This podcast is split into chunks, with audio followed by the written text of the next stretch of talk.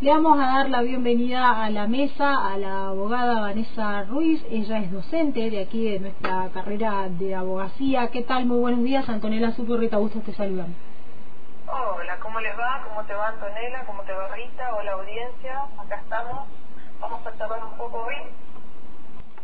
Eh, sí, bueno, te convocamos específicamente para, para conversar hoy sobre eh, los alquileres, sí, visto que hay muchísimas dudas y, y vecinos y vecinas, este, digamos, es, hay cierto malestar, digamos, porque, eh, a ver, o aceptas las condiciones en las que te pone o, o, el, o, quien te alquila, sea una inmobiliaria o un particular, o no tenés casa, digamos, este, básicamente, y nos interesaba, digamos, también, bueno, a raíz de, este, de, estas quejas que hay en relación a la cuestión de alquileres, nos interesaba por ahí conocer la opinión especialista, digamos, este, bueno, en principio eh, hablar sobre eh, la, la ley de alquileres. ¿Está vigente esta ley? Bueno, mira, empecemos por el principio, como siempre, tenemos una ley vigente cumple hoy, eh, estos días, tres años.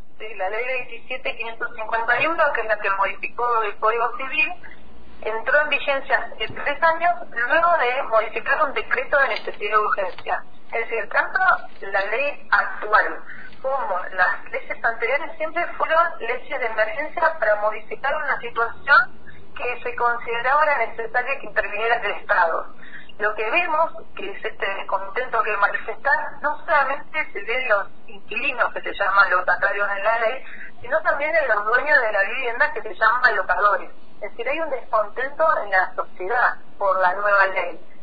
¿Qué análisis se hace en estos, en estos tres años? Si querés, hablemos de, cuáles son las desventajas que, que están La ley nació para ayudar en una situación real que, que existió, bueno, si se acuerdan del decreto nacional pandemia para congelar precios en esta entidad que no se podía mudar, no nos podíamos mover, eh, había nacido como un paliativo. La ley nació luego para solucionar cómo continuaban las relaciones contractuales.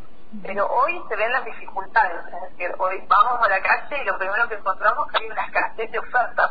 ¿Qué pasa? Los locadores, el dueño de una vivienda, siempre estamos hablando de locaciones eh, de inmuebles para viviendas. y No estamos hablando de los comerciales que se aplican la normativa. Esto es importante aclarar porque hay mucha confusión entre qué es lo que rige cuando quiero alquilar para un comercial, un comerciante del mercado, eh, una tienda, por ejemplo, y qué rige para vivienda. Son dos cosas distintas. Eso es lo primero que separemos. Separemos alquileres de vivienda con fin habitacional de alquiler comercial. ¿Por qué te digo esto? Sobre todo por los índices de ajuste. ¿Qué se puede ajustar en un caso y qué se puede ajustar en otro?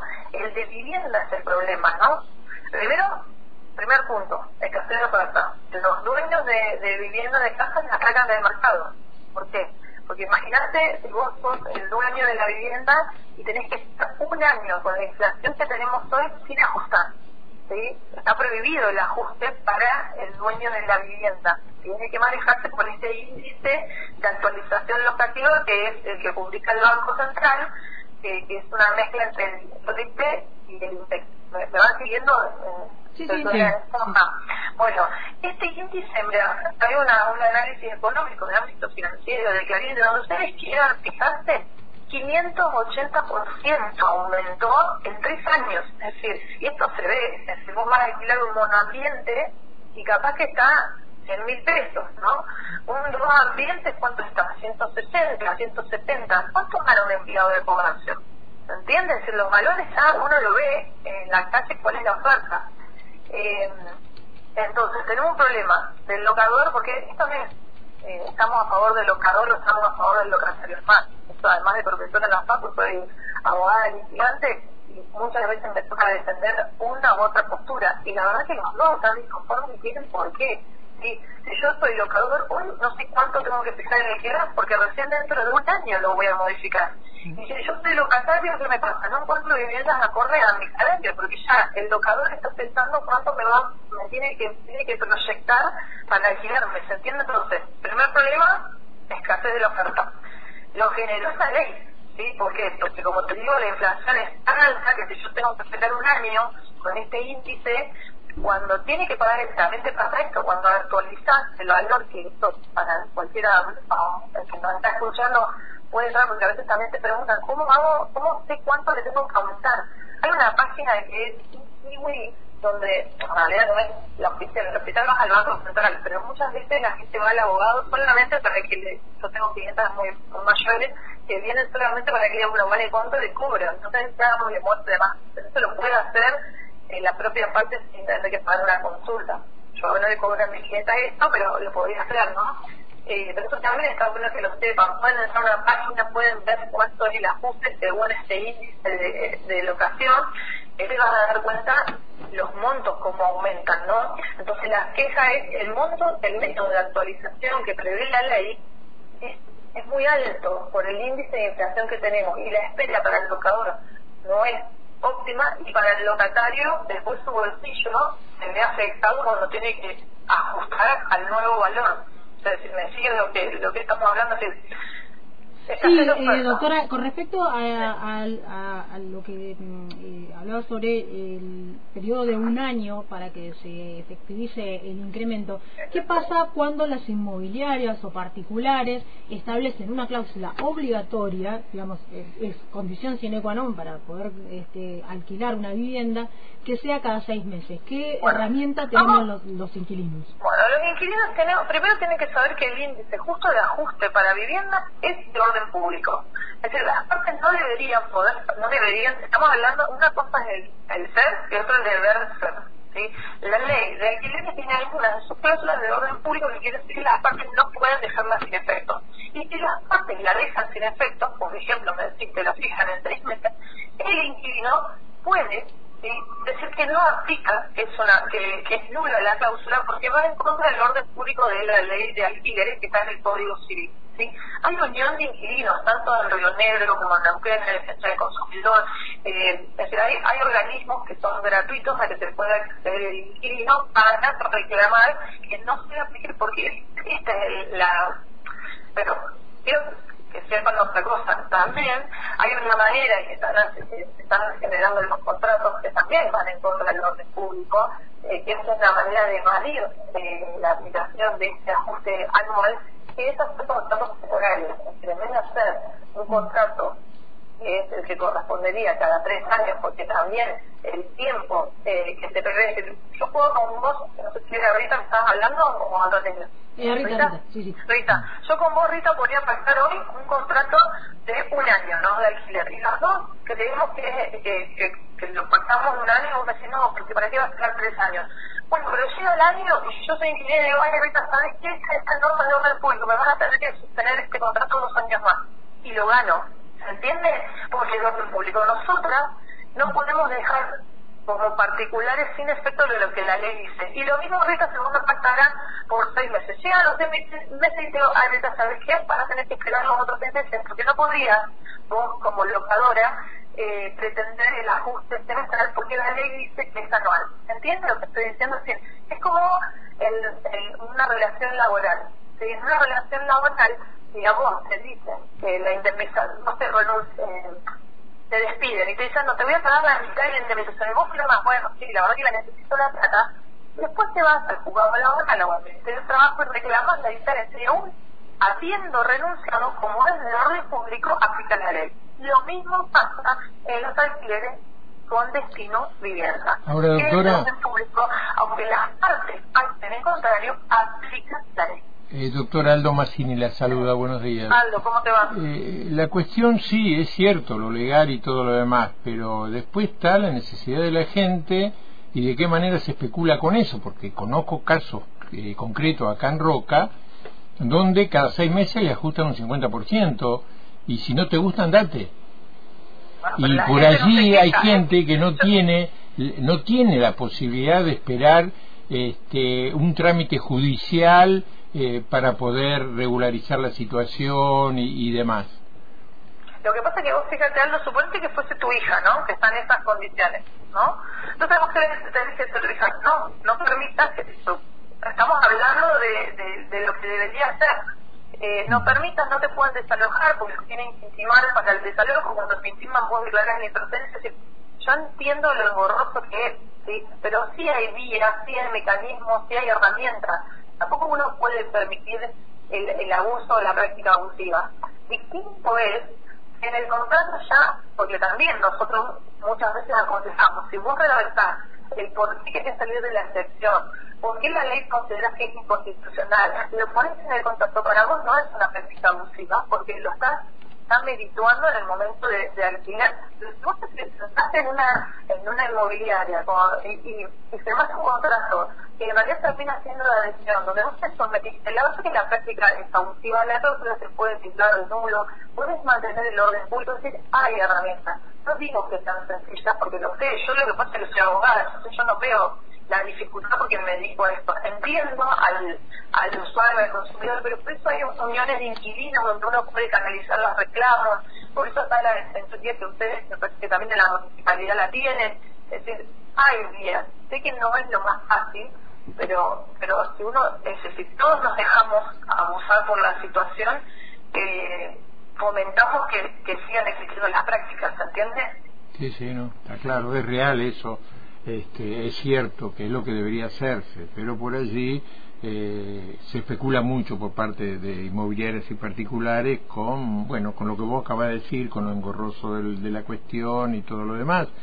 Quizás. A veces este... te digo algo que a los inquilinos hasta les conviene, porque yo he visto inquilinos que cuando llega el año de ajuste se asombran cuando ya lo sabían del principio. Lo que pasa es que el nivel inflacionario es tan alto que cuando te aplican el índice un año después, también el inquilino lo sufre. Entonces, a veces no se, sabe para quién es las desventajas, ciertamente para el locador, sino también el inquilino al final le termina conveniendo que le apliquen el 50% a mitad del contrato y no el 100% al final. Claro, claro. Y es cierto también que a todo esto se le agrega, más allá de lo que dice la ley y los costos de los alquileres, este la precariedad de los salarios y de los sueldos, mucha gente que no llega. Pero vos fíjate, fíjate el análisis de cualquiera de, de cualquier publicación o nada, salir a la calle, ¿cuántos, cuánto alquilas un monoambiente? Un monoambiente. ¿Cuánto gana un empleado de comercio? Claro, ¿Entiendes? sí, sí, sí. ¿Qué, ¿Qué tenés que hacer para pagar el alquiler? Un docente universitario. No, tal cual, chicos, pero además pensar el depósito. Hoy estaba hablando con una colega que tiene hijo en, en Buenos Aires. Buenos Aires es mucho más complejo para ingresar. Eh, tuvo que pagar el seguro de caución porque obviamente no tiene propiedad ni tiene, porque si no lo estaría alquilando, básicamente eh, ni nadie le quiere salir de garante. Y un seguro de caución, ¿cuánto gastaste en el seguro de caución? 150 mil pesos, el Claro. seguro de caución, ¿se? Claro. Porque es una de las maneras de generar una garantía. Un sueldo de algunos. Por eso te digo que la ley eh, ha generado más eh, más malestar que beneficios finalmente, porque eh, un seguro de caución es algo que uno no estaba pensando en contratar y es un gasto extra, más allá del, de- del depósito que te lo van a fijar con el último. Fíjate que el depósito te lo pueden fijar con el valor del último mes de alquiler. De acá a tres años, ¿cuál es el valor del último mes de? Claro. El sellado, cuando vos tenés que pagar, la mayoría no quiere sellar, la mayoría no quiere declarar el AFI. ¿Qué está pasando con la ley? En realidad la ley, la primera pregunta fue, ¿está vigente? Sí. Pero yo te- también tengo que decir que las leyes dejan de, tener vigencia por el desuetudo. ¿Qué es el desuetudo? Cuando la gente deja de aplicarlas. Es decir, cuando uso y costumbres, ¿qué estamos viendo? Por lo menos lo que veo yo. Eh, contratos temporarios de seis meses, aunque la ley dice que son de tres, eh, como las que decimos, con el reajuste, buscándole la vuelta para que no sea con, la, con una deuda de, de, de dinero, sino una deuda de valor y poder salirse muchas estra- estrategias, estrategias eh, para evadir eh, las obligaciones, sobre todo encima de estas de orden público. Pero la realidad es que esto también tengo que decir, si alguien quisiera reclamar, también lo puede hacer. Eh, doctora, eh, finalmente con respecto al rol de las inmobiliarias que eh, no solamente cobran, eh, bueno, primero que nos someten a, a quienes alquilamos a estas prácticas de orden abusivo y además eh, incluyen, por ejemplo, otros gastos para los cuales uno, este, si, si se tiene que, que ir a alquilar y una propiedad no baja de 120 mil pesos, por ejemplo, eh, ten- tenés que tener además el mes de depósito, el mes de, em, eh, de, de los gastos inmobiliarios eh, Comisiones, y la comisión y el sellado y demás. ¿Hasta dónde de- hasta dónde puede tirar esa cuerda, digamos? sin Bueno, esto es lo importante del... Primero, para la intermediación inmobiliaria solo puede intermediar un corredor o martillero matriculado. ¿Sí? Que, bueno, también que asesoramos a, a matilleros, eh, eh, estamos estamos en todos lados, desde el, el locador del locatario del, del martillero. Primero, saber que solamente se podría cobrar si participa un martillero matriculado. Segundo, que la ley establece cuál es el monto máximo que te podrían cobrar, en la ley, que es del, del, del 2% a cargo del locador y el 3% a cargo del locatario sobre el importe total del contrato, que acá es donde el importe total son los tres años. Pero hay una coma a ese artículo que dice, no pudiendo superar el equivalente a un mes. Es decir, la comisión no debería ser mayor al mes de alquiler. Y se paga por única vez. Es algo que también no, no es de conocimiento público a veces. Mm. Ahora esto es cada vez más grave porque obviamente que la, la gente, las, eh, las familias no tienen acceso a la vivienda. Cada vez tienen menos acceso a la vivienda. Cada vez hay más personas que necesitan. Claro, ah, creo que la solución pasaría por ahí planes de vivienda.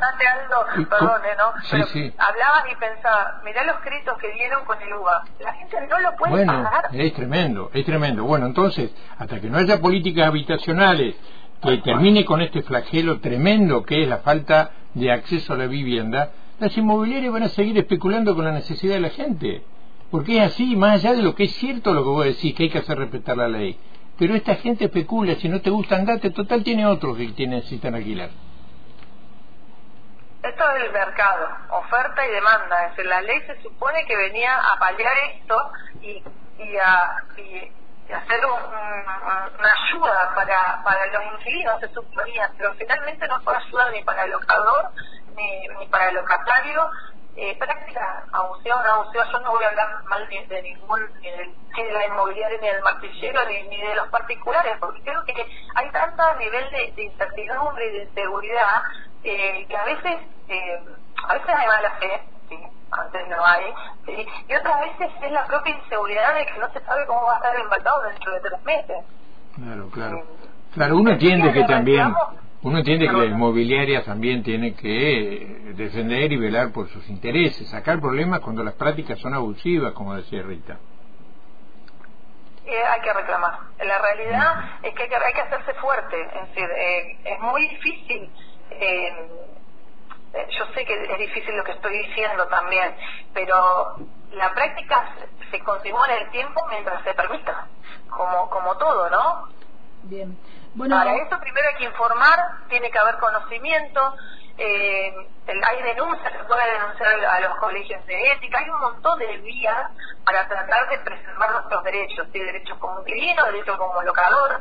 Eh, creo que, que lo, importante es lo que están haciendo ustedes, ¿no? Asesorar, para dónde hay que recuperar, cómo reclamar, eh, y eso nos va a permitir tener las herramientas necesarias para que la práctica no sea sobre sobre nosotros o sobre la persona, el cliente, no, en mi caso, que, estoy asesorando. Bien, eh, muchísimas gracias, doctora Vanessa Ruiz, docente, abogada, eh, aquí en nuestra casa. Este, en qué materia doy contratos en la carrera de Derecho y doy Derecho en la carrera de Servicios Sociales, así que estoy en Roca y en Neuquén. Bien, bueno, te agradecemos mucho el contacto, te vamos a, a volver a traer a la mesa en Sí, la vamos a traer a la mesa acá, al estudio. Eh, no, no, eh, es cierto, eh, es muy interesante, vamos a recoger las inquietudes de los oyentes con respecto a alquileres y demás y te vamos a convocar, ¿sí? Sí, chicos, ustedes saben que estoy disponible, que, que me encanta lo que hago, que todo lo que pueda hacer de utilidad, si quieren dejar mi email o hay alguna oyente que quedó con alguna inquietud, no tengo problema. Eh, y si algún día ustedes quieren hacer un ping-pong de preguntas, también estoy dispuesta. Así que espero ser de utilidad algún aporte y felicitar a la universidad. Eso quisiera dejarlo público, que es una de las mejores universidades de, del mundo y así lo ha logrado. Creo que, que todos podemos aportarlo. Bien, muchísimas gracias, Vanessa. Gracias, hasta luego. Bien, estábamos en contacto con la doctora Vanessa Ruiz, abogada, docente de contratos y de, de, Derecho aquí en dos carreras de nuestra Facultad de Derecho y Ciencias Sociales. Estábamos hablando sobre alquileres. ¿Está la ley vigente? Sí. ¿Pueden tener prácticas abusivas? No. ¿Qué podemos hacer como inquilinos ante situaciones que no respeten la legislación vigente? Organizarnos, reclamar, porque si no, como decía la doctora Ruiz, mientras seguimos permitiendo las prácticas abusivas, siguen sucediendo.